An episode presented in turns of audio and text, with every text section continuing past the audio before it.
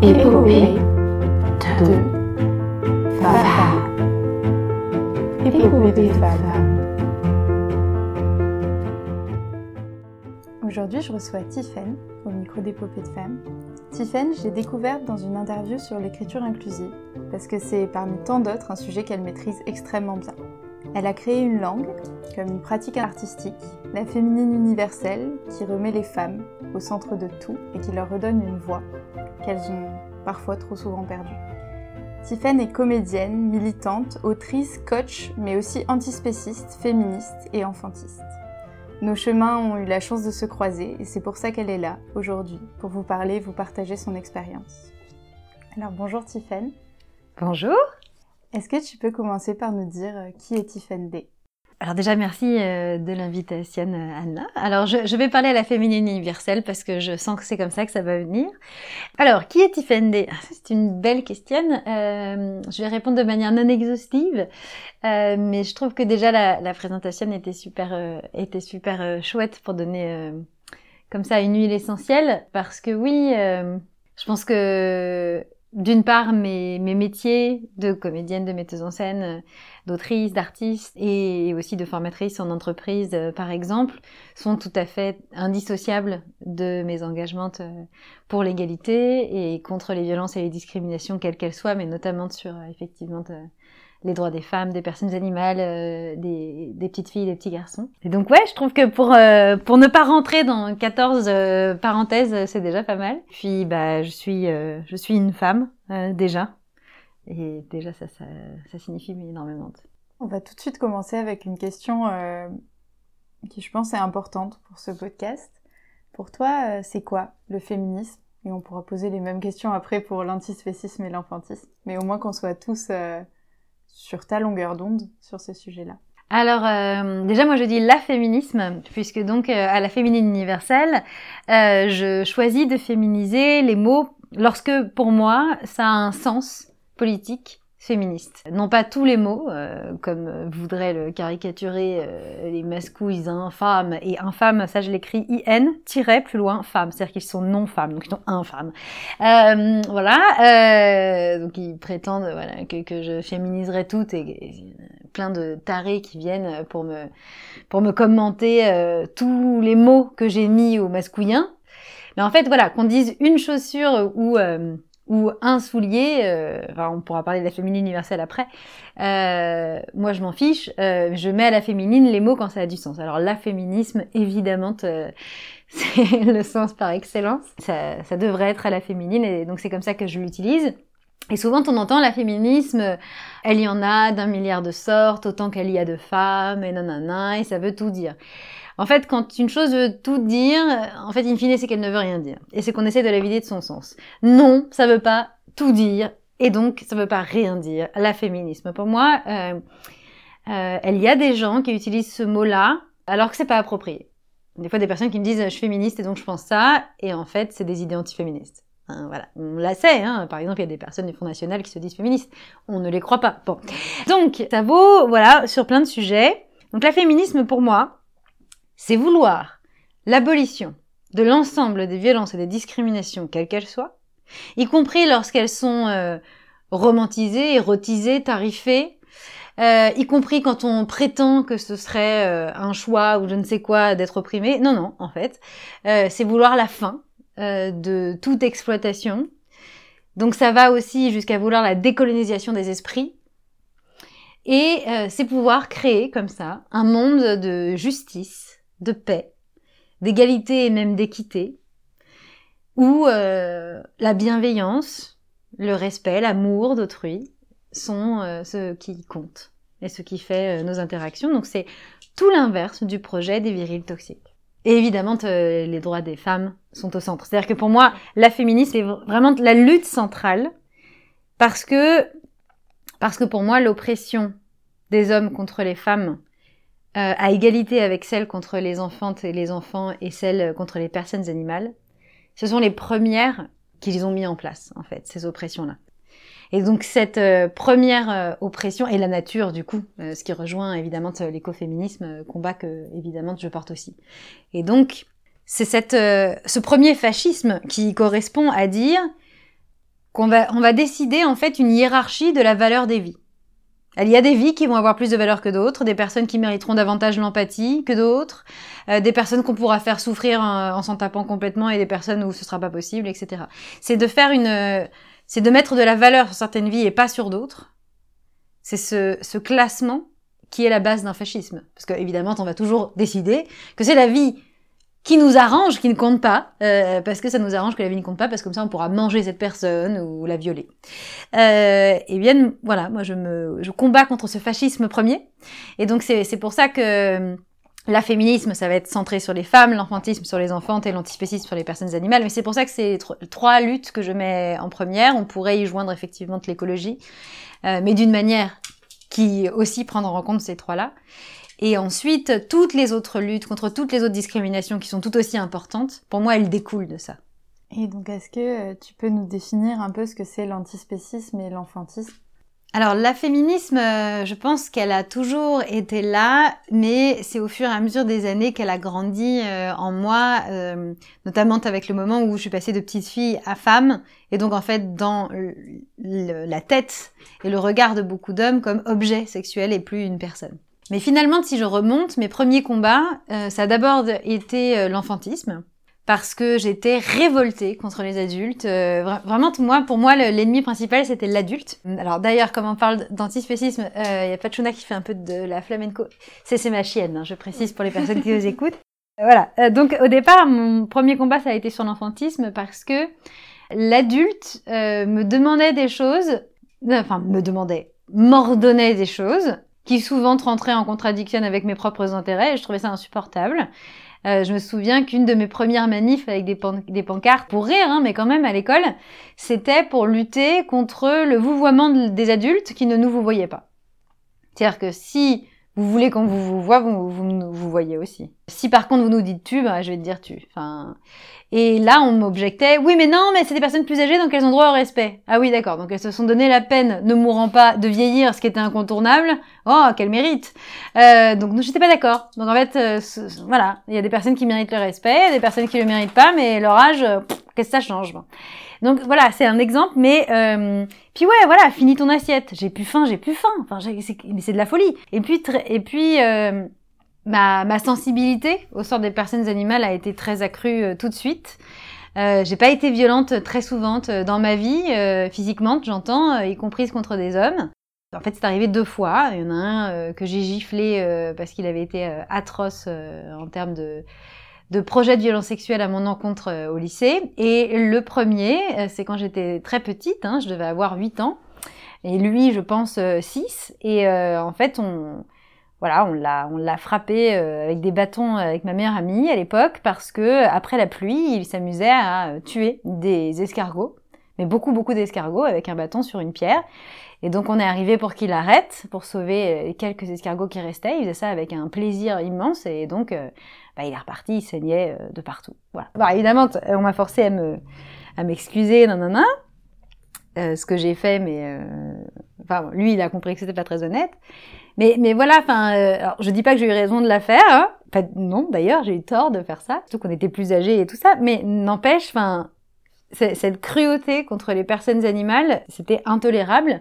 Par contre, j'ai mis du temps à faire le lien avec ce qu'elle y avait dans mon assiette, et puis à pouvoir m'autoriser à devenir végane aussi. Parce qu'en fait, quand on est dans une famille euh, où c'est vraiment pas les, les filles euh, qui, euh, les enfantes qui font la loi, euh, bah, on doit se plier euh, à la tyrannie parentale et je n'aurais pas eu le droit, de toute façon, de ne pas manger de cadavres. Donc, donc oui, ça a été une libération d'enfin comprendre, m'autoriser à comprendre l'ampleur de cette tyrannie-là. Donc voilà, l'antispécisme, c'est comment est-ce qu'on fait pour nuire un minimum aux personnes animales et comprendre que si l'empathie ne doit pas s'arrêter à la barrière de la couleur de la peau, ce qu'on comprend quand même assez bien euh, aujourd'hui, même si le racisme existe encore, euh, c'est pas à la mode de dire je suis raciste et je l'assume, on est d'accord?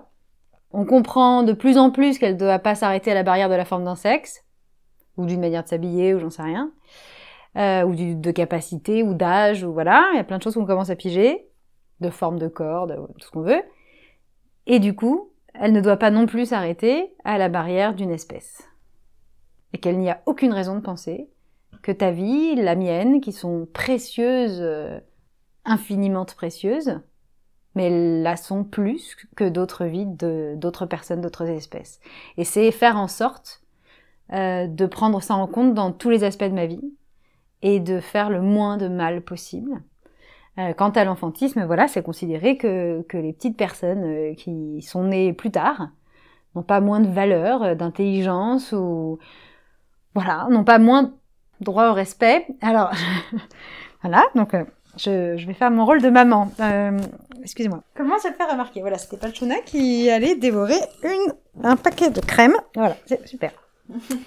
donc je reprends avec Pachuna sur les genoux et Prunelle euh, à la main. Euh, et donc voilà, euh, l'enfantisme, c'est aussi prendre en compte à quel point la misopédie est systémique. Misopédie, c'est euh, pas la haine des pieds, hein, c'est la haine des enfantes et des enfants. Euh, donc miso, haine, pédie, enfante et enfant, et c'est l'équivalent de la misogynie ou du racisme. Ces mots-là, on les connaît. Le fait qu'on connaisse même pas le mot misopédie, ça en dit très long sur la misopédie. Aujourd'hui, le fait que j'ai dû inventer le mot enfantisme, alors qu'antispécisme féministe, ça existe, enfantisme, il a fallu que je l'invente carrément. Euh, et d'ailleurs, c'est intéressant parce qu'il y a quelques années, euh, je l'ai su après, aux États-Unis, euh, childism, ça y est, ça existe. Enfin, je veux dire, voilà. C'est vrai. Donc euh, oui, mais on en a besoin. Et le fait que ces mots-là n'existaient pas euh, ou, ou, sont très peu connus, ça veut bien dire à quel point on considère pas la question. Or, les violences euh, commises contre les enfants et les enfants sont légion, des plus banalisées aux plus terribles. En majorité, évidemment, ce sont des hommes adultes qui les commettent, ces violences. Euh, plus c'est grave, plus ce sont que des hommes. Mais d'une manière générale, la société est violente contre les enfants et les enfants en permanence et nie leurs droits. Euh, et c'est aussi des, des, populations où les droits sont extrêmement récents. C'est-à-dire que dans la médecine, euh, enfin dite médecine masculiniste, pendant longtemps, ils ont prétendu que les femmes ne souffraient pas qu'on pouvait leur découper les membres, tout ça, elles criaient, mais c'était vraiment pour faire la comédie, elles ne souffraient pas, elles ne pouvaient pas souffrir, voilà, donc c'est super. Euh, bah, on s'est mis à souffrir euh, quand même il y a un siècle et demi à peu près. Bah, les enfants et les enfants, euh, ça date des années 50 en fait. Sinon, avant 4 ans, non, non, on peut leur enlever les amygdales sans anesthésie, bien sûr. Donc voilà, et là, on est en train de se rendre compte que les personnes animales souffrent aussi. Hein, quand tu mets le homard, qui aurait pu vivre 170 ans, dans de l'eau bouillante, il n'est que souffrance. Enfin, c'est... Ça, ça, n'est que des terminaisons nerveuses, un énorme cerveau, hein, Omar. Hein. Donc, euh... et donc voilà, on n'a pas encore compris ça. Donc, euh... mais finalement, c'est ça, et c'est c'est pour ça que tout ça c'est lié et que et que encore une fois, c'est c'est lié au premier fascisme. Non, une vie ne vaut pas plus qu'une autre vie, et pas moins non plus. Et qu'est-ce qui t'a Tu disais que dans ta famille, dans le cadre dans lequel tu as grandi, tu n'as pas pu, tu ne pouvais pas être végane, tu n'aurais pas pu l'affirmer avant de partir de ce cercle-là. Qu'est-ce qui a fait que tu es devenue végane? Est-ce que euh, qu'est-ce qui t'a aidé dans ce chemin-là, qui est un chemin qui peut aussi être euh, difficile pour certaines personnes en fonction, j'imagine, de comment on a grandi? Euh, comment toi ça s'est passé et qu'est-ce qui t'a permis de devenir végane et d'être peut-être sereine aujourd'hui par rapport à ça et heureuse de l'être? Moi, je suis devenue végane par amour. Et euh, qu'est-ce qui m'a permis de devenir végane? Ponto. Il s'appelait Ponto. il est plus là depuis un an. C'était mon fils. Et, euh, Ponto, je vais essayer de pas pleurer. Dans, mes spectacles, euh, Compte et La péril mortelle, euh, parfois j'en fais des spéciales euh, antispécistes, d'autres fois des spéciales enfantisme d'ailleurs. Et quand j'en fais des spéciales antispécistes, dans La péril mortelle notamment, je raconte toute cette histoire euh, de comment est-ce que cette rencontre-là, un jour de départ en vacances euh, de la zone Paris, un de ces abandons, Là, on est, euh, on fait cet enregistrement de podcast pendant les vacances d'été. Euh, on sait à quel point c'est des moments d'abandon euh, terribles. Et d'ailleurs, en général, ce sont des hommes violents qui abandonnent, hein comme d'habitude, j'ai envie de dire, sur tous les sujets, ce qui n'est jamais se dit, quoi. mais je vais pas m'en priver. Et donc, et donc, c'est le fait de, rencontrer cette personne-là, qui se trouvait être un chien, et de passer plus de 12 ans à vivre avec lui. En fait, dès les, dès les premières euh, années, même moi, on s'est mis, on à l'aimer si fort. C'était, euh, j'avais grandi avec un petit frère qui était un teckel nain à poil long et que j'aimais euh, à la folie, mais encore une fois, j'avais, j'avais pas la capacité d'aller au bout euh, de, cet amour-là et de ce que ça signifiait comme implication dans ma vie, et puis aussi comme l'ensemble de la famille, euh, voilà, ne fonctionnait pas nécessairement sur de la bienveillance. C'était très compliqué de créer la même qualité de lien.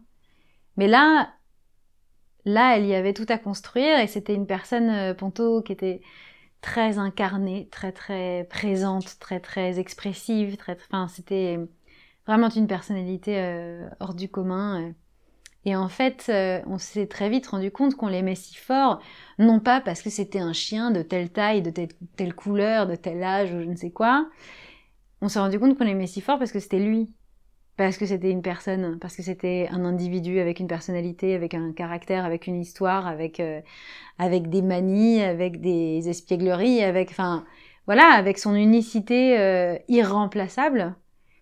Et donc, euh, on s'est dit, mais en fait, on l'aimerait tout autant s'il avait été une otarie ou une poule. Enfin, je veux dire, ça n'a aucun sens euh, d'aimer si fort cette personne et puis d'en avoir d'autres dans notre assiette. C'est, c'est du délire, en fait. Et, euh, et donc, c'est venu comme ça. Ça a été un chemin. Il faut dire aussi que je vivais euh, avec une personne humaine qui travaille dans l'énergie climat et, donc par rapport au réchauffement climatique, de toute façon, comment peut-on travailler sur ces questions-là et continuer à manger des cadavres C'est incompréhensible. Euh, donc, de toute façon, ça allait nous tomber sur le coin de la tronche. Mais là, ça a été d'une simplicité inouïe parce que c'était par amour, parce que euh, parce que c'était évident. Et pourtant, euh, j'ai plein de copines véganes qui disent euh, oui, je suis devenue végane. De toute façon, euh, comme une espèce de fierté. De toute façon, moi, j'ai jamais aimé la viande. Et puis, euh, je suis lactose intolérante, donc c'est facile. Bah moi, je non, je j'ai mangé vraiment de n'importe comment. Je me suis nourrie pendant des années pratiquement que de noix de jambon et de fromage qui pue. Enfin, je veux dire, euh, je voilà, oui, j'ai- j'aimais ça. Et alors? Et alors? Là, on est face à face. euh, si euh, on me- on m'annonce que la meilleure chose, mais vraiment l'orgasme gustatif que je puisse manger, c'est toi, bah, je vais quand même pas le faire. Enfin, je veux dire, que- qu'est-ce que c'est un moment de plaisir sur les papilles par rapport à la volonté de vivre d'une personne? Ça va pas ou quoi Enfin, genre, et donc à partir de là, c'était simple. Ça m'a pas coûté, ça n'a pas été une souffrance. euh, Du jour au lendemain, euh, ça a changé. Et euh, alors ça a été par étapes quand même. euh, j'ai des copines qui sont passées de carniste à vegan instantanément, hein, donc c'est possible.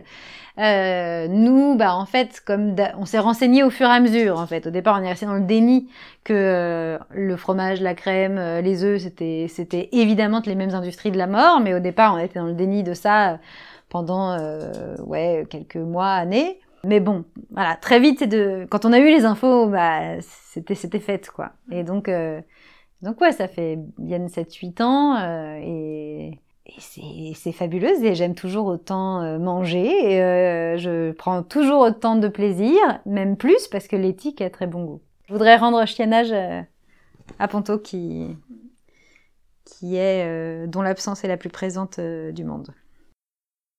Et tu as parlé de tes deux spectacles, euh, La Pérille Mortelle, qui est un spectacle qui se passe en matriarcat, que tu as écrit, et Conte Arbour, que tu as écrit aussi, et qui est une réécriture féministe des contes de fées, euh, qu'on connaît euh, toutes. Chaque représentation, elle est unique, parce que chaque représentation, tu te sers aussi de l'actualité qui t'entoure. Tu, comme tu disais, tu fais des, Des thématiques. des thématiques, des sessions spéciales autour de l'antispécisme, autour de l'enfantisme.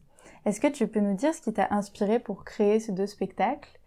Et parce que ça fait plusieurs années que tu les joues Mhm. maintenant. Très bonne question. Alors, euh, Compte à rebours, c'est arrivé euh, il y a très longtemps.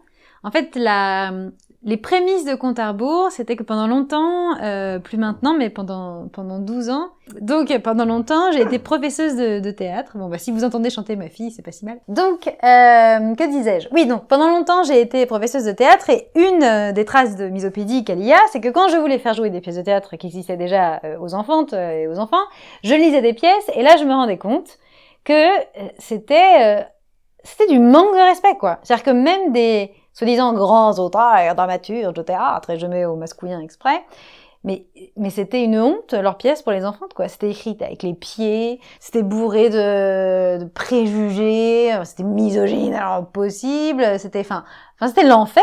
Euh, donc je me suis dit bah je vais pas leur faire faire ça hein, c'est sûr. Donc je me suis mise à écrire mes propres pièces. Euh, puis il y a quand même des autrices, dramaturges de théâtre qui font des choses très belles pour les enfants et les enfants, mais c'est rarement pour des groupes de 12 élèves où faut 12 personnages aussi longs les uns que les autres. Enfin bon, voilà, c'est compliqué. Donc moi je faisais ça parce que je voulais aussi l'équité de la longueur des rôles, etc.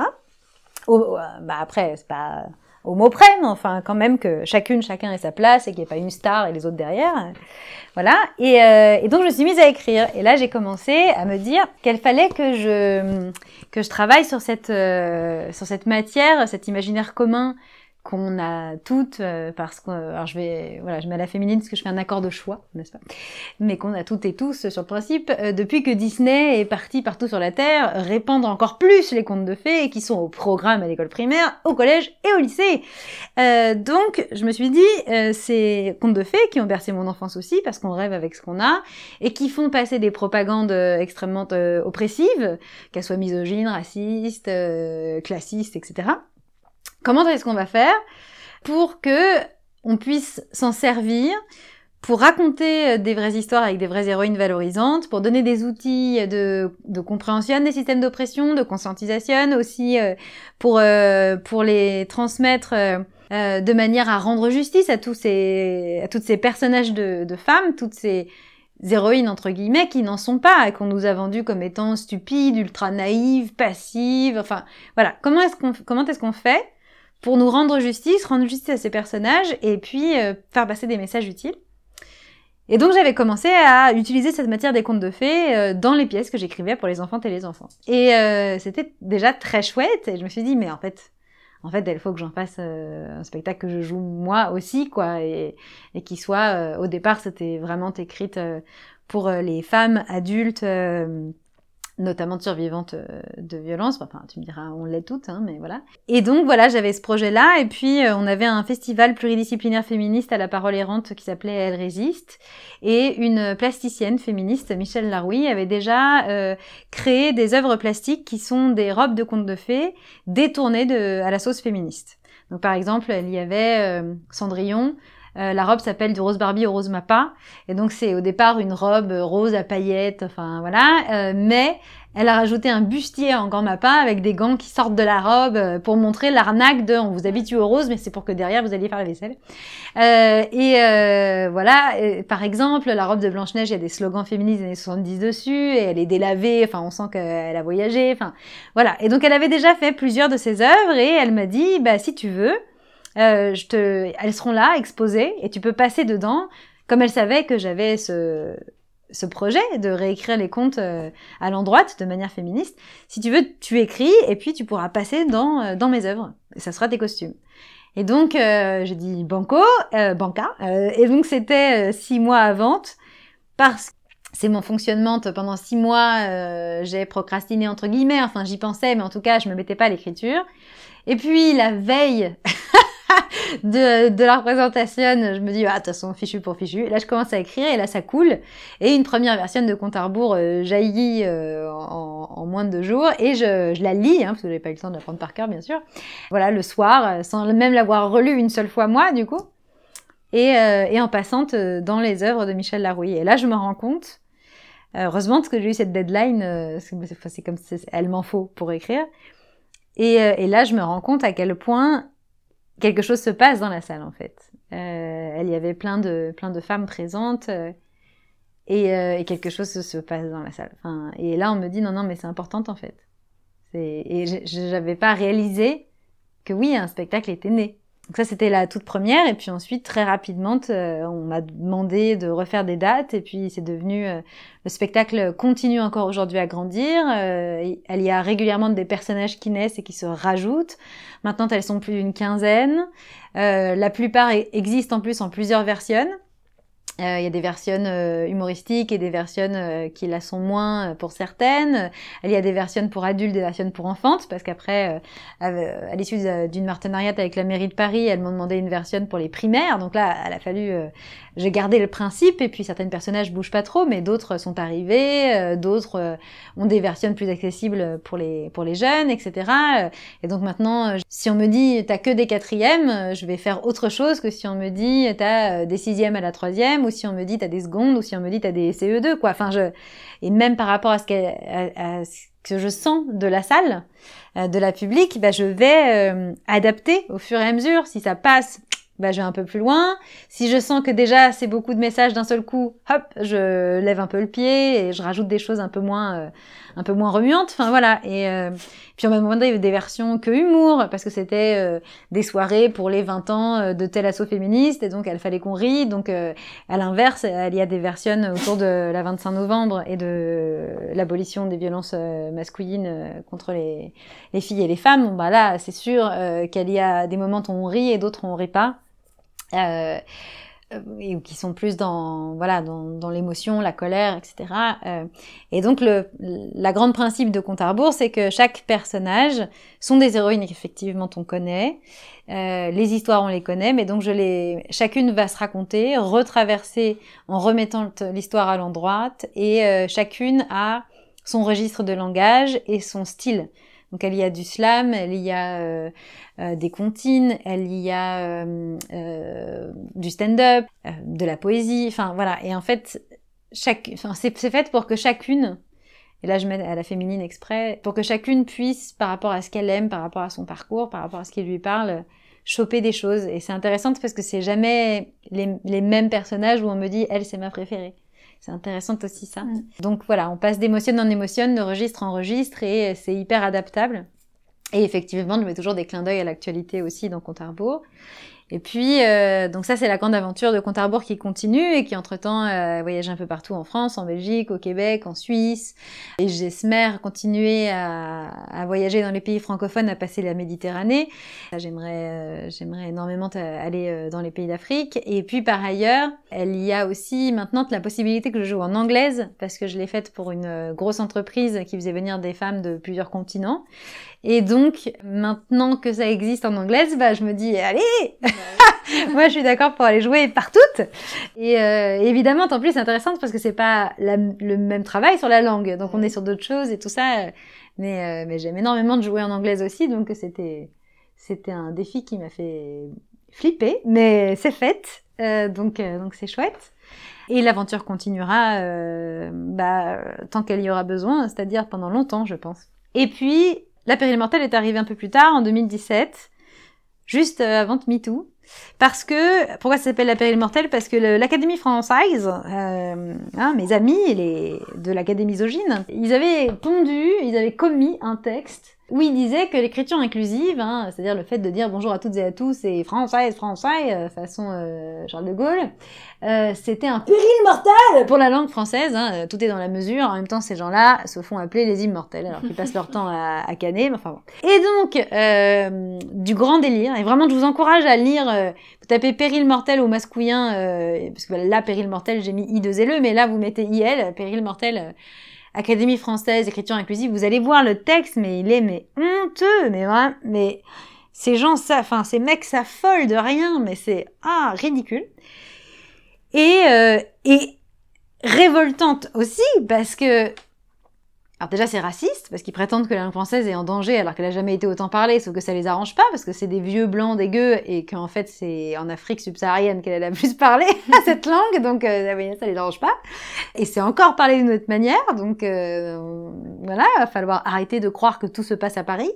Et d'autre part, euh, mais d'où? Enfin bon, c'est bah. donc j'ai, ça m'avait tellement de vénère de lire ce texte je me suis réveillée, donc je l'ai lu avant de dormir, et puis je me suis réveillée à 4 heures du matin, ça tournait dans ma tête, et donc j'ai commencé à pondre la péril mortelle. Donc je suis une académicienne, euh, extrêmement misandre, mais qui prétend que non, qui s'appelle Aline Finkielkraut, et qui nous dit que euh, l'écriture incultive, elle appelle ça, l'écriture épi-obscène, pour pas dire épicène, euh, c'est une péril mortelle pour la langue française, elle, elle, explique pourquoi. Et donc je reprends tous leurs arguments de merde, et quand on inverse toutes, mais ça choque, mais, mais c'est insupportable.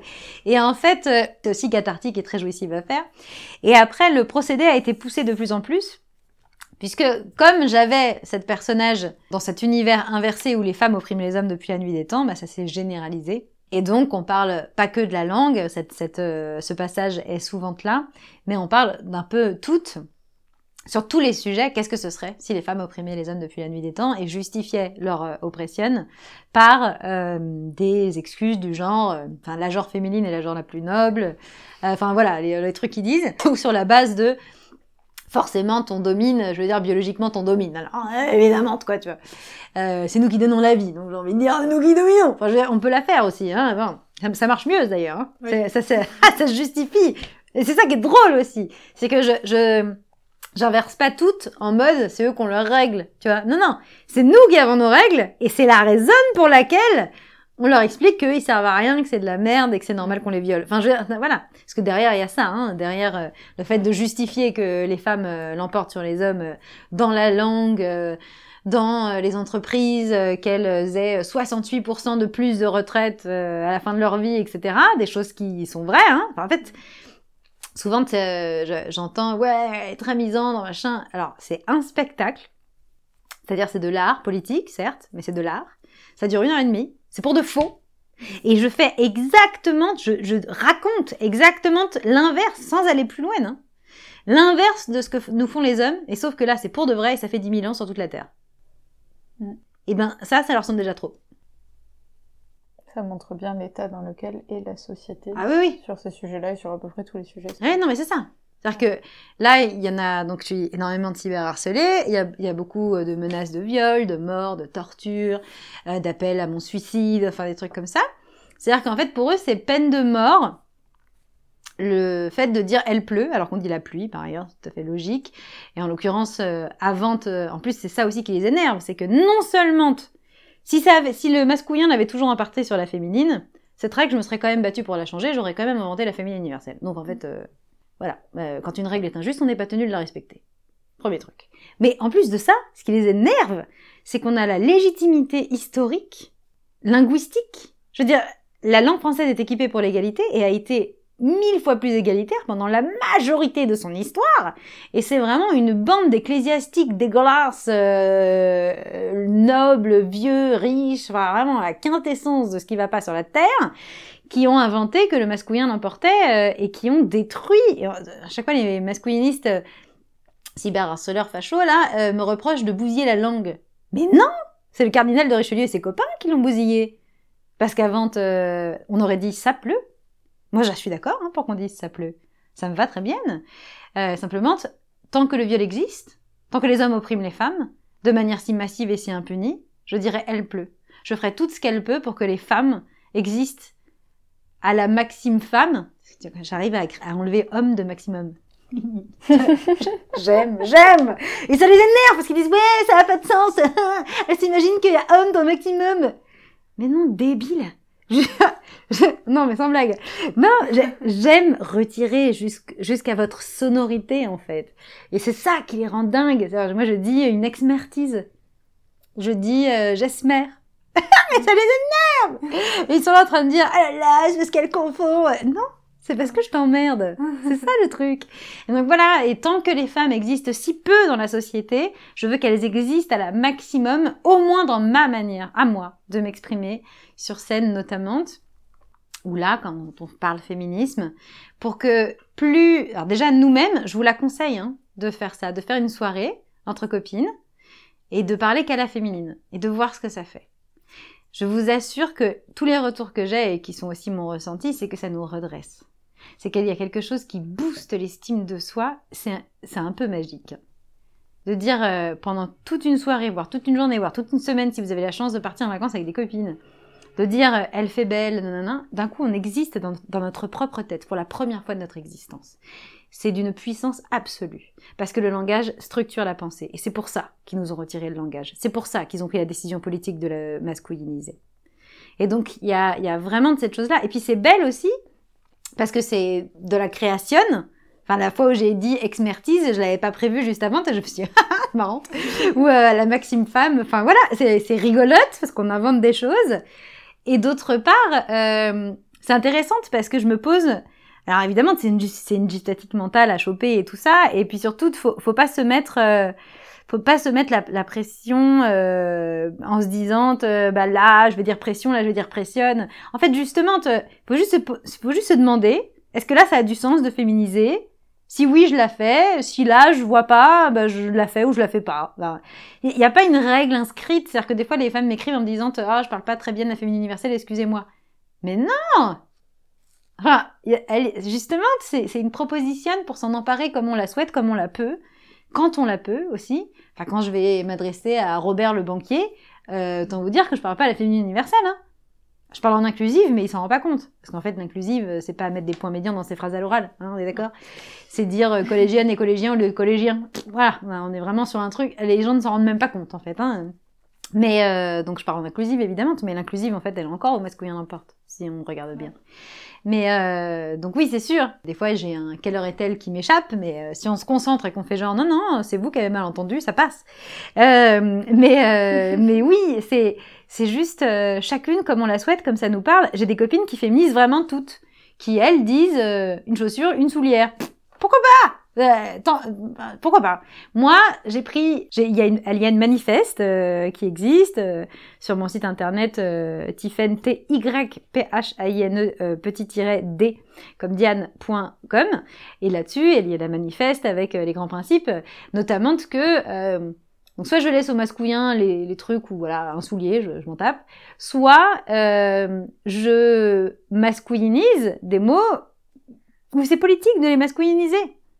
Donc de dire, euh, quand j'y pense, euh, parce qu'encore une fois, euh, c'est quand même une pratique euh, assez balèze hein, intellectuellement, je dis le violence, euh, le diarrhée, enfin les, les trucs qui nous font chier, hein, euh, grosso modo. Euh, voilà, euh, si c'était un objet, on dirait le Darmanin, ça c'est sûr. Mais donc, voilà, euh, je, je féminise ce que j'aime et ce qui est important pour nous, la clitoris, la vagine évidemment, mais euh, le verru plantaire. Voilà. Et encore une fois, c'est juste tant que le patriarcat existe. Les gars, si ça vous énerve, vous abolissez le patriarcat. Vous faites en sorte qu'enfin, les hommes ne violent plus les femmes. Et voilà, ben, on pourra neutraliser les choses, ou comme vous voulez. J'ai même l'instinct que le jour où il y aura plus de violence, on n'aura même plus besoin de neutraliser, parce qu'en fait, ce sera plus un problème d'être femme ou homme. Enfin, d'être femme, en l'occurrence. Donc voilà. Et tu as parlé euh, de violences faites aux femmes, de violences sexuelles, de viols. Dans ton spectacle, notamment dans la périne mortelle, tu parles de tout ça, tu parles de consentement. Et tu arrives à faire passer énormément de messages avec aussi humour. Tu disais qu'il y a plusieurs versions, mais moi, en l'occurrence, la version que j'avais vue, il y avait beaucoup. Bah, la pérille mortelle, c'est toujours très stand-up humour, pour le coup. Bah, il y a des, des instants où t'arrêtes de rire, qui serrent un peu le cœur parfois, ça dépend des versions, mais, mais oui, là, autant sur Compte à rebours, il y a la plus souvent, à part quand je fais des versions que humour, des moments où on rigole pas. La pérille mortelle, c'est plus une one feminist show. ouais. Et comment on fait euh, pour, euh, je trouve ça assez fort d'arriver sur un spectacle vraiment d'humour, à faire passer des messages aussi forts, aussi importants sur des sujets qui bien sûr ne prêtent pas à rire quand on en parle de Mm. manière euh, très sérieuse. Comment toi tu fais? Est-ce que c'est juste que tu arrives à retourner les choses et à les, les amener et en fait les gens, leur cerveau, il, ça fait bing quand on le retourne? Ou est-ce qu'il y a des... Quand t'écris, il y a quelque chose que tu mets en place pour arriver à intégrer de l'humour dans ces sujets qui n'en sont pas?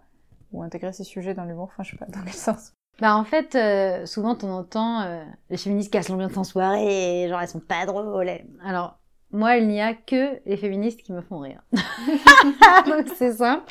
Et vraiment, j'ai des, mais j'ai des fous rires en écoutant euh, des, des passages de Christine Delphi sur internet. Enfin, je veux dire, on n'est pas que drôle, mais on est aussi très drôle. Mm. Pourquoi? Parce qu'à mon sens, on a le seul vrai humour, c'est-à-dire celui qui n'est pas de l'humiliation, celui, celui qui n'est jamais tiré sur l'ambulance de l'opprimé.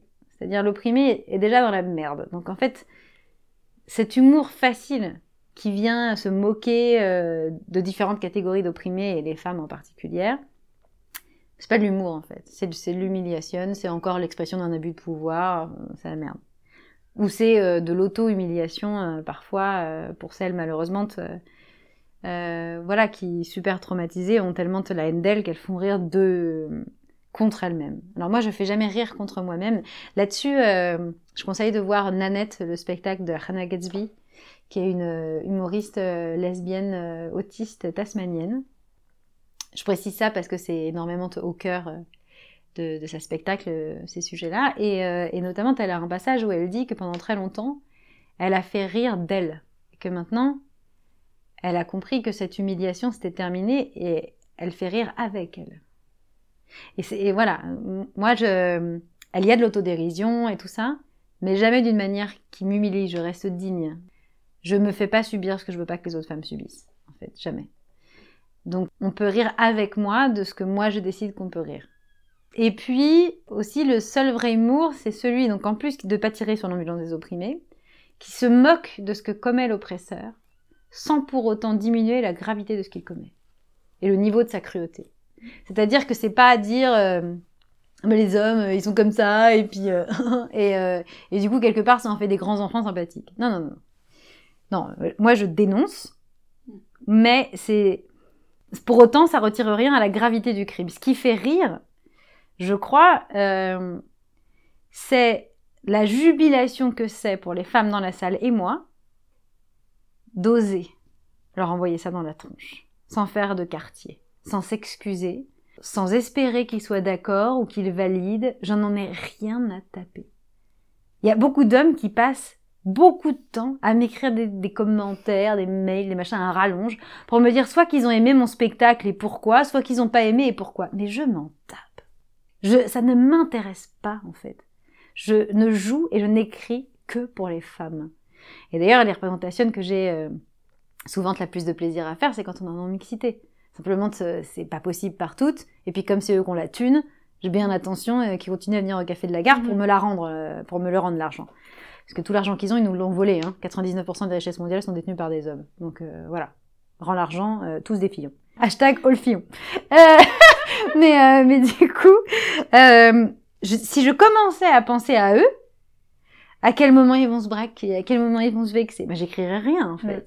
Parce que quand tu te dis à un gars, non, c'est pas mademoiselle, c'est madame, il commence à pleurnicher. Donc en fait, on s'en sort pas. Enfin, je veux dire. euh, Et donc là, je...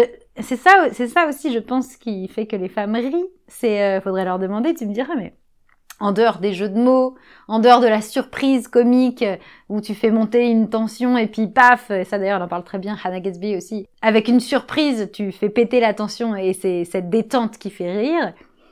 Euh, donc des techniques voilà de rythme, euh, enfin des choses de comédienne et d'autrice. En plus de ça, c'est la jubilation d'être l'opprimé qui dit à l'oppresseur à quel point il est infâme. Un-femme encore. Et voilà, c'est ça en fait. Et, et quand les hommes rient, parce que étrangement, il y en a qui rient pas, c'est toujours très drôle. Moi, ça fait beaucoup rire les hommes qui rient pas.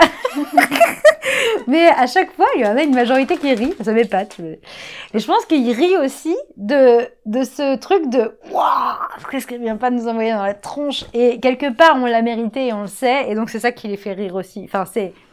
Voilà, c'est cette place-là qu'on s'attend pas qu'une femme ait, en fait. Et puis oui, quand, quand, on, quand on inverse, ce qui fait rire aussi, c'est que c'est pour de faux.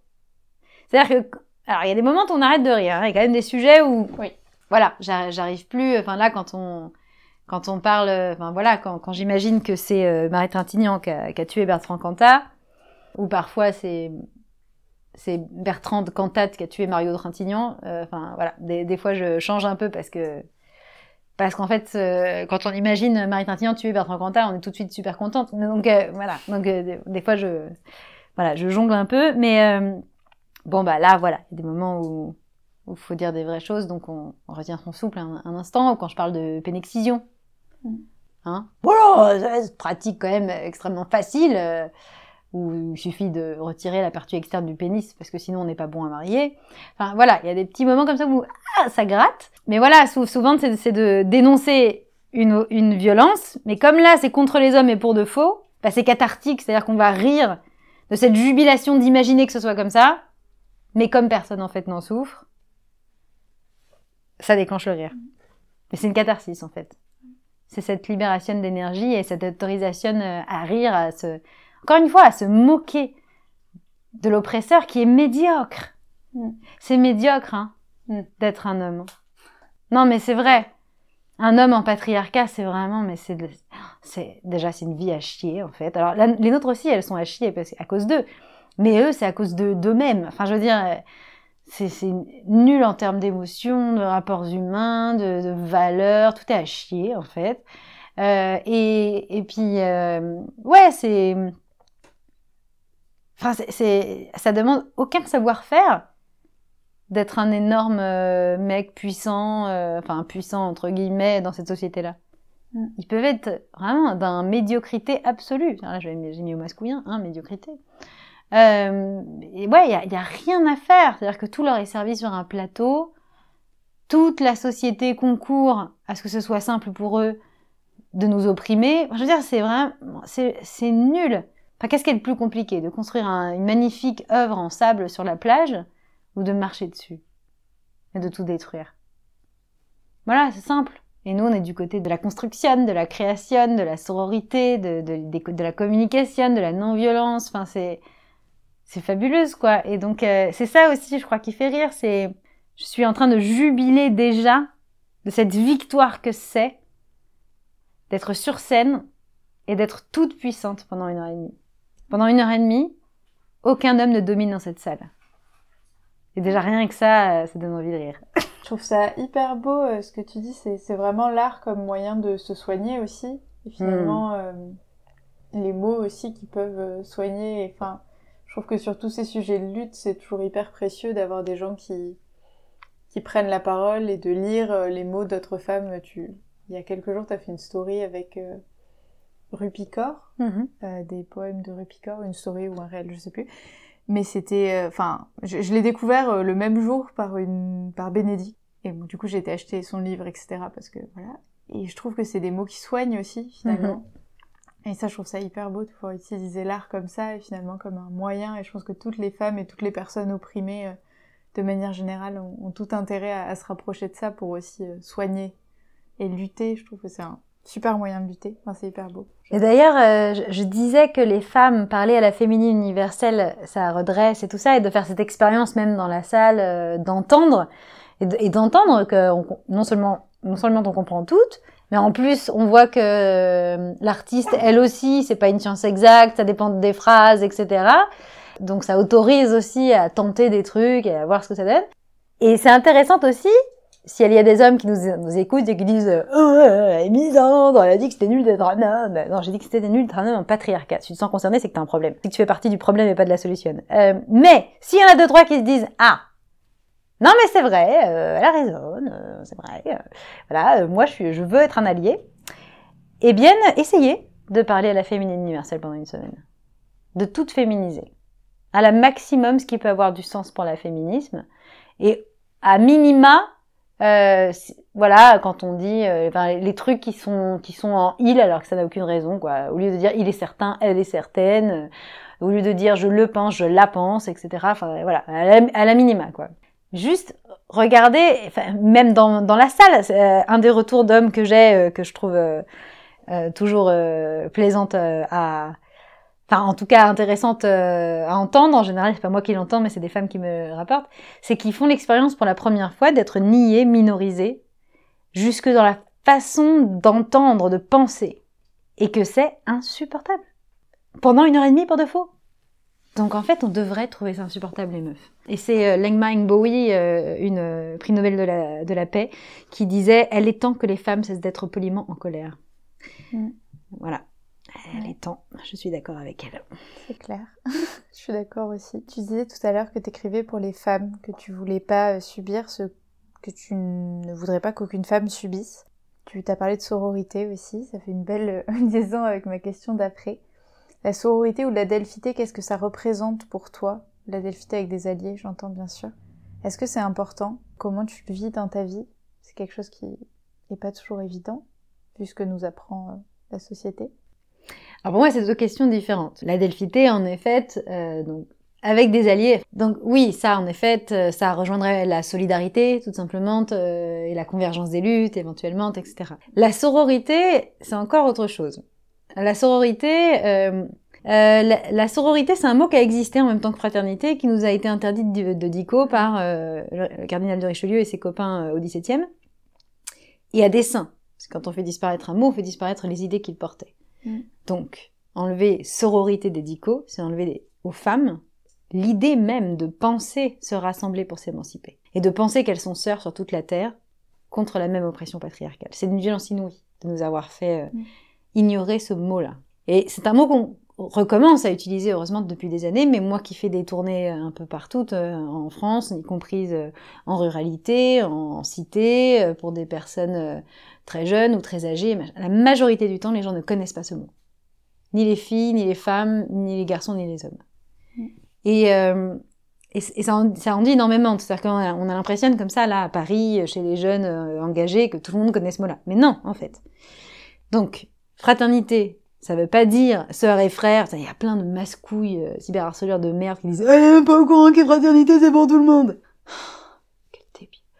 Non, non, mais précisément, on est en train de dire que on en a marre de cette arnaque de faire croire qu'il y a tout le monde, alors que tout le monde entend dans le mot qu'il n'y a pas tout le monde.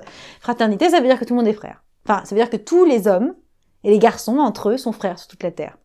Mais les sœurs, rien à faire. Et sororité, c'est effectivement le fait que on est sœurs, mais pas au sens copinage, euh, du coup on est tout amis, euh, au pays des bisounours. C'est pas ça. Les hommes d'ailleurs, ils se sont jamais trompés. C'est quelque chose de politique. C'est-à-dire que malgré nos différences, on peut se comporter de manière sorore. On peut faire en sorte, par exemple quand on n'est pas d'accord avec une sœur, de passer son chemin. Mm.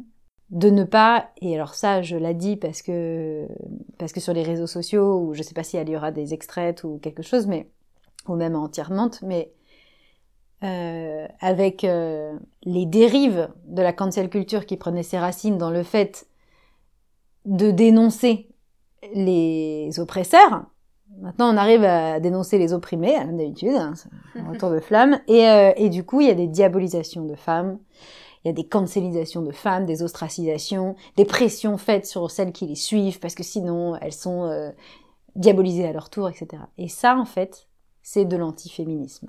Moi, ça m'est arrivé de m'insurger contre des hommes qui menaçaient de violence euh, des femmes d'extrême droite.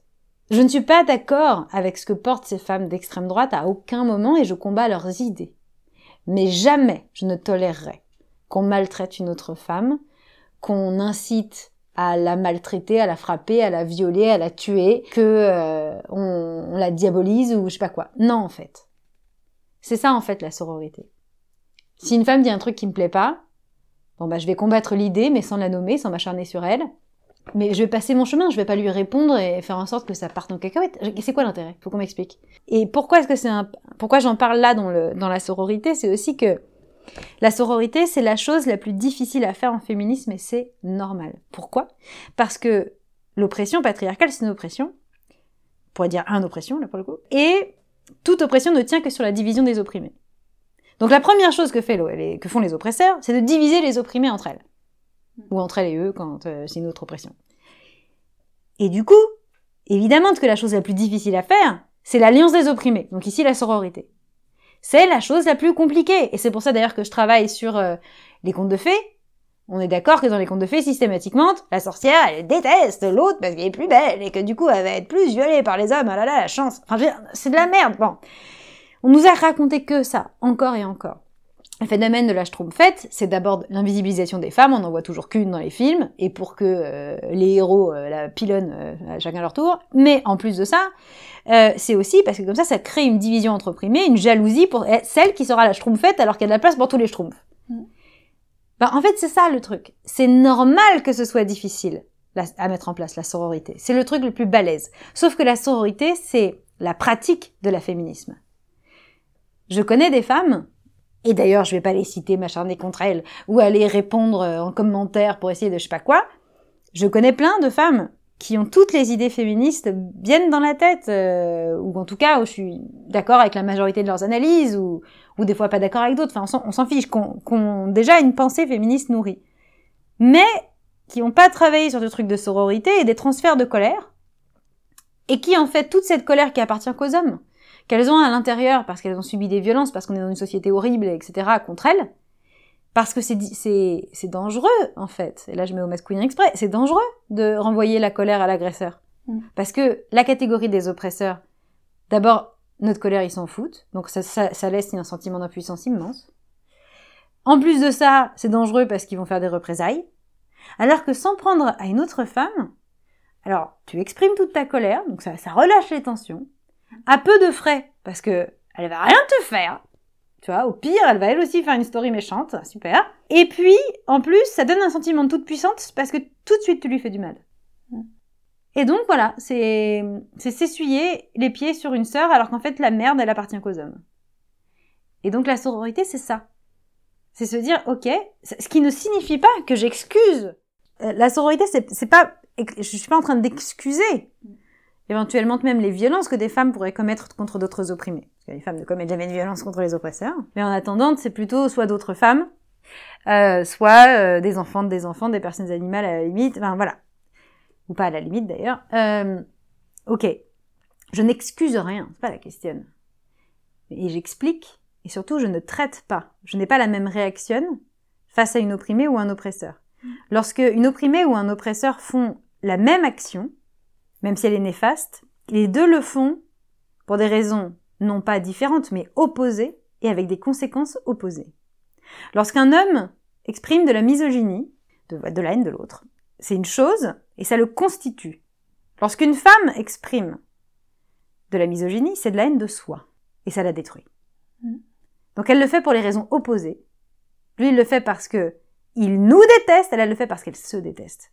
Ça n'excuse rien, mais ça fait que je passe mon chemin. Et franchement, j'ai beaucoup trop de colère et de révolte contre les hommes qui nous font tant de mal. J'ai pas le temps, j'ai pas l'énergie, et en plus c'est anti-féministe, de l'envoyer contre des femmes. Alors ça m'arrive tout le temps de pas être d'accord avec des femmes, soit sur leurs idées, soit sur la façon qu'elles ont de les exprimer. Ça m'arrive tout le temps, mais en fait, je sais pas, ça fait des années que j'ai pas été vraiment en colère contre une femme, quoi. Et franchement, euh, c'est possible. Donc s'il y a des trucs que vous avez entendus, mesdames, vous n'êtes pas d'accord, eh ben sororité.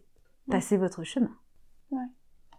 Et tu as parlé de justement de cyberharcèlement que tu as beaucoup subi euh, depuis quelques années, je crois en particulier depuis une interview que tu avais donnée dans un média qu'on ne citera pas.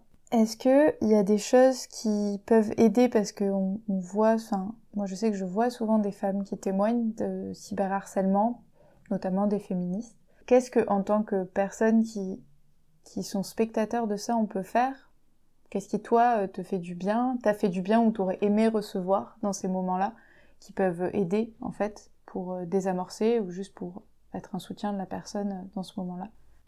Alors j'ai reçu énormément de soutien déjà, en extraordinaire majorité de femmes, alors que le cyberharcèlement vient en extraordinaire majorité d'hommes. Voilà. Et souvent on me demande c'est quoi le profil du cyberharceleur? Juste homme, parce que sinon euh, j'ai tous les âges. euh, ça commence à 8 ans, hein. Genre, on est sur des... ouais. Ah ouais, il y a des... ah, des agresseurs très précoces, euh, trucs très violents, hein, euh, vraiment très petits. La seule chose qui les constitue, c'est leur haine de tout ce qui est femme. Enfin, c'est c'est hallucinante. Donc voilà, mais des vieux aussi, de toutes les couleurs de peau, de toutes les obédiences politiques, religieuses, tout ce qu'on veut. Enfin, oh là là, oh là là. Hein, la misogynie est la chose la mieux partagée au monde, comme d'ailleurs les violences. Hein. À chaque fois, on explique, c'est dans toutes les classes sociales, c'est dans tous les milieux, c'est dans tous les pays. Hein. Du moment qu'il y a un homme euh, et des femmes, euh, c'est bon, il y a de la violence. Donc ouais, et, mais de la même manière, j'ai des femmes de toutes sortes, de toutes origines, de toutes, euh, de toutes pensées, d'accord ou pas d'accord avec ce que je raconte, qui m'ont soutenue. Et, et ça, c'est c'est magnifique, et notamment...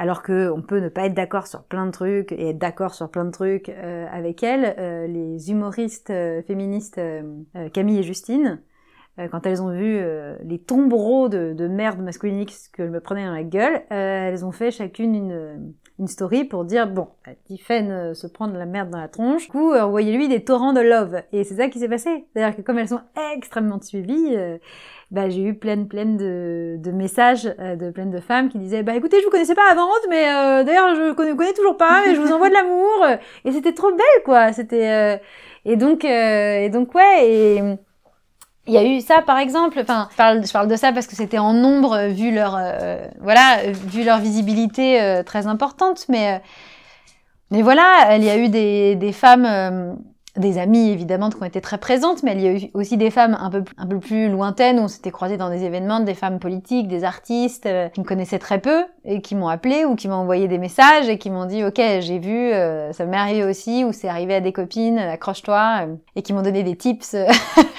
pour arriver à, à survivre. J'en ai une qui m'a appelé et qui m'a dit écoute, c'est pas souvent que je cite Trump, mais bad buzz is still buzz c'est débile, ils vont te remplir tes salles. Et c'est vrai, c'est vrai, voilà. c'est insupportable parce qu'un homme pour être connu, bah en fait, il suffit qu'il ait la notoriété, mais ça ne veut pas dire qu'il reçoit des, des menaces de viol. Nous, ça passe systématiquement par des violences euh, misogynes. Mais derrière, c'est vrai, ça fait une pub de ouf. Hein. euh, c'est vrai, ils ont mis beaucoup d'énergie à faire que euh, mes salles soient plus remplies, que je gagne plus ma vie. C'est vrai. Enfin, je veux dire, euh, juste avant, en plus, que je sois chaque semaine au café de la gare, j'y étais régulièrement, mais c'était pour des exceptionnels, donc c'était facile de remplir les 300 places parce que c'était quatre fois dans l'année. Là, euh, c'était plus balèze de faire ça une fois par semaine. Bon, bah, grâce à eux, euh, ça va. Euh, je repars pour une saison. Voilà, voilà, merci.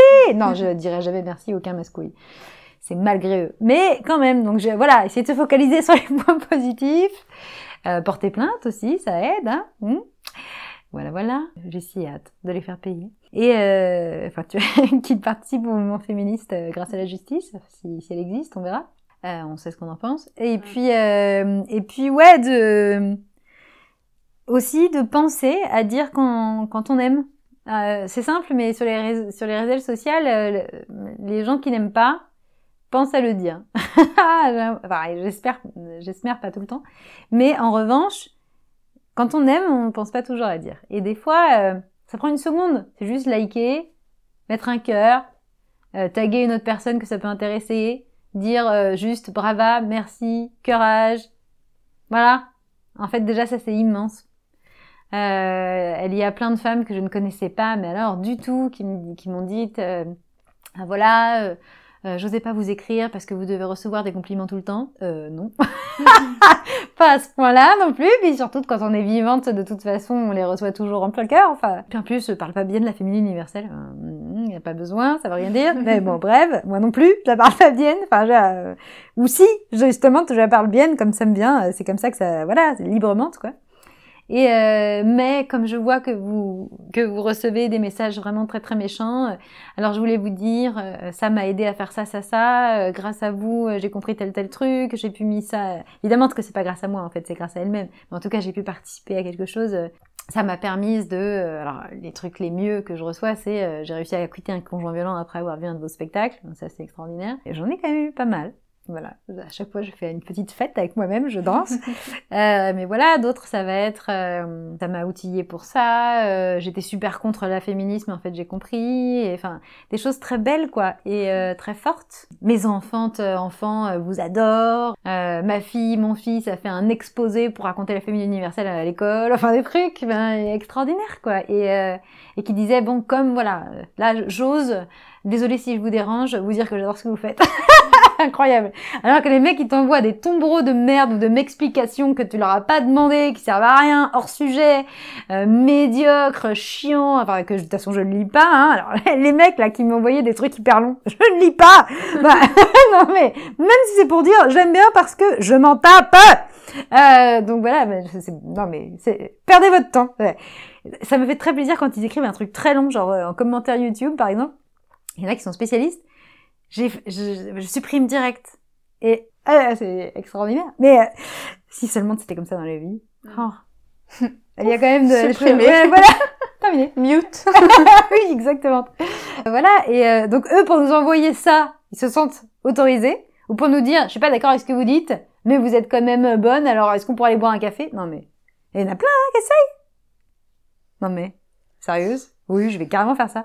Ou alors, euh, je suis pas d'accord avec vous, j'aimerais qu'on en parle autour d'un café. Oui J'ai du temps à perdre, c'est vrai. non mais t'as raison, euh, j'ai carrément de faire ça quoi. Non mais tu te rends compte à quel point faut faut péter plus haut que son cul. Enfin non mais non seulement ils nous méprisent mais ils se surestiment complètement. Hein. Ils s'imaginent que le monde entier tourne autour d'eux. C'est- du délire. Hein. C'est ces gens sont c'est des psychopathes. Mais en tout cas voilà. Euh, Hannah Gatsby aussi qui dit ça, qui dit mais for- les hommes sont forcément des psychopathes parce que mépriser ce qu'on désire. Mm. C'est l'expression de la psychopathie. Et précisément, ils sont censés. Alors qu'en fait, ils ne nous désirent pas. Ils désirent euh, avoir du pouvoir sur nous. Ce serait différent. Mais imaginons ceux qui s'imaginent qu'ils nous désirent, nous mépriser du même coup. C'est quand même être complètement taré. Hein. Normalement, tu, dé- tu, tu désires ce que tu estimes. Enfin, je- ça me semble... Tu vois Oh là là là là. Ouais, bon. Et, euh, et voilà. Mais, euh, mais donc, ouais, pour nous envoyer ces merdes, ils disent pas, excusez-moi, peut-être je vous dérange. Mais elles, en revanche, pour t'envoyer un truc qui va faire ta journée, elles disent, peut-être ça a déjà été dit, pardon, mais... Enfin, voilà, donc on- vous pouvez y aller franco. Si vous voulez juste me dire, euh, brava, euh, continue, courage, vous n'avez pas besoin de mettre les formes, ni de parler à la féminine universelle. Mais, euh, mais ouais, enfin, juste... euh, d'une part penser à juste à mettre un signe une seconde pour dire euh, quelque chose de positif, notamment quand il y a des tombereaux de merde, mais je sais que des fois aussi il y a des femmes qui me disent euh, bah, moi je commande plus tes vidéos parce qu'après ils viennent me harceler sur mon mur. Donc euh, voilà. Bah oui, parce que c'est une manière de décourager aussi euh, les copines, enfin en tout cas les femmes, euh, voilà, qui, qui aiment euh, ce qu'on fait. Et mais d'autre part aussi, voilà, c'est vraiment ne jamais s'acharner sur une autre femme. Et c'est, c'est chouette que ça me fait penser à ce que décrit bah, Alice Coffin qui est sur ton mur justement euh, dans son livre euh, Le génie lesbien. Et que... D'ailleurs, écrit famage en dessous. Mm. Euh, famage qui est un mot que j'ai inventé en écrivant de compte à rebours.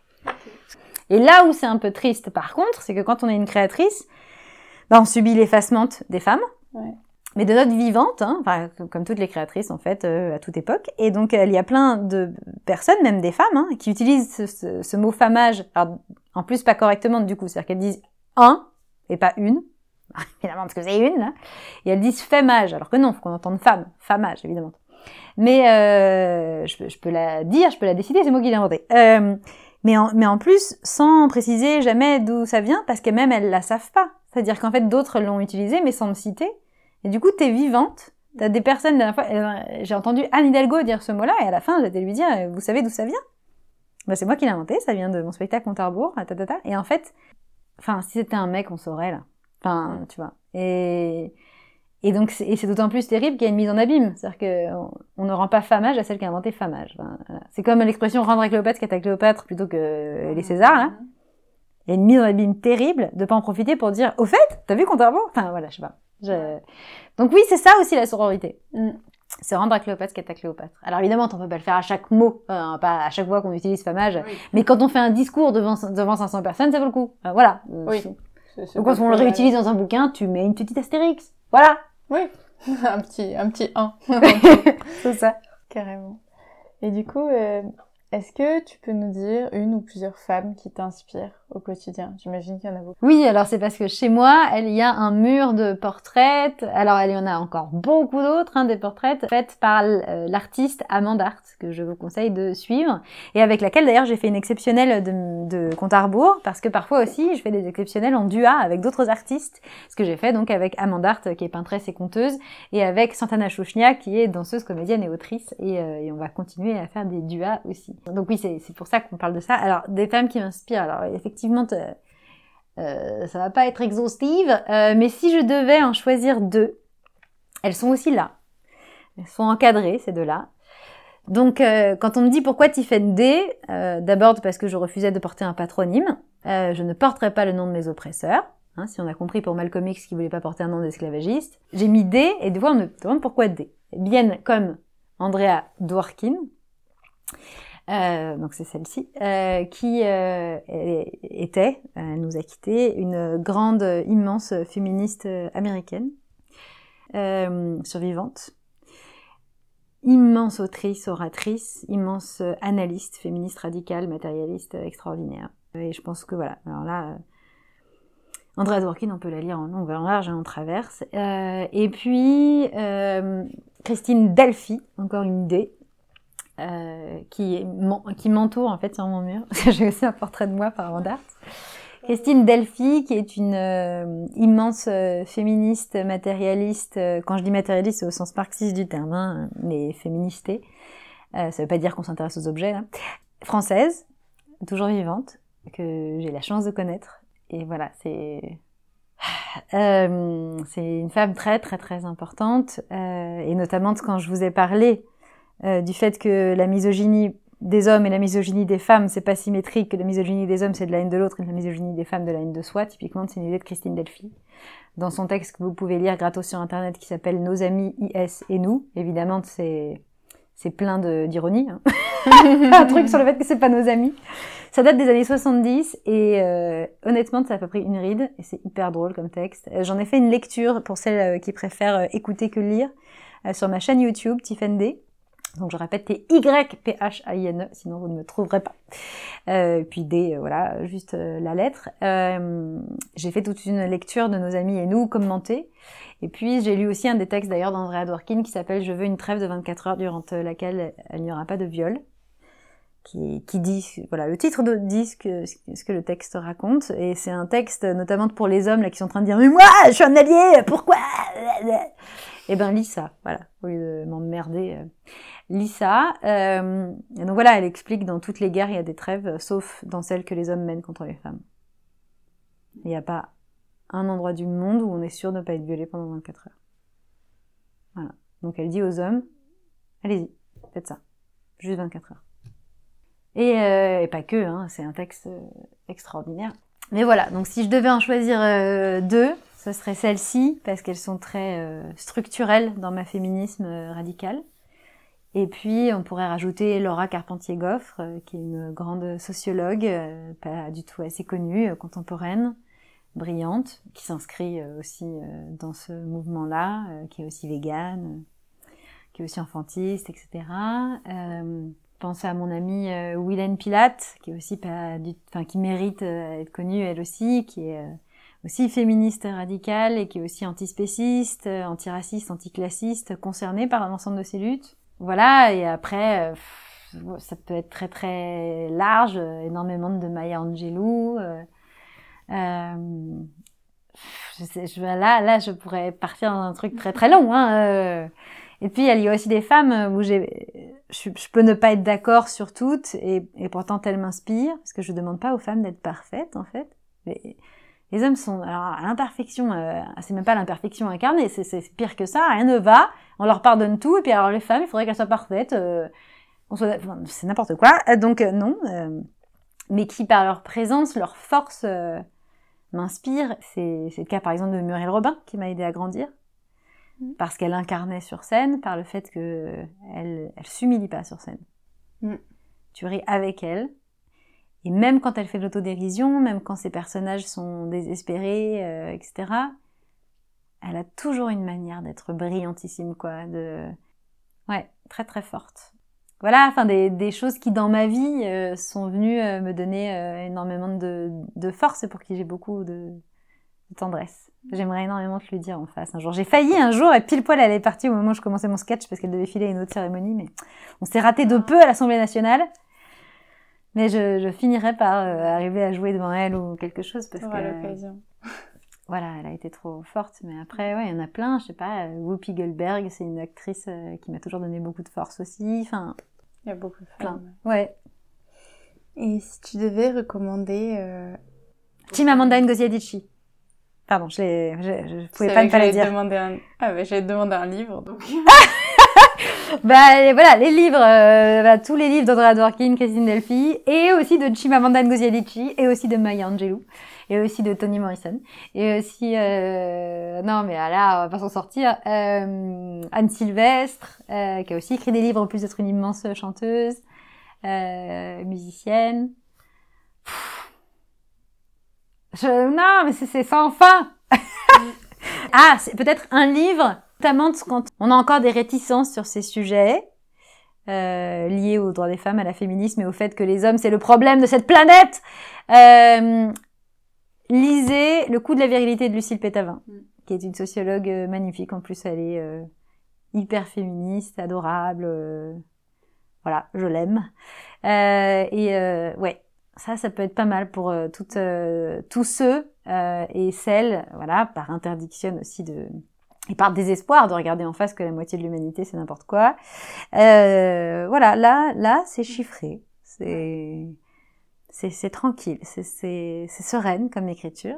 Ce qui n'empêche pas des mecs de la cyberharceler quand même. Mais moi, je me demande bien sur quel truc. Enfin, c'est là où on voit qu'ils n'ont pas du tout besoin de prétexte parce que alors elle, c'est impossible de la contrer sur un truc rationnel. Enfin, voilà.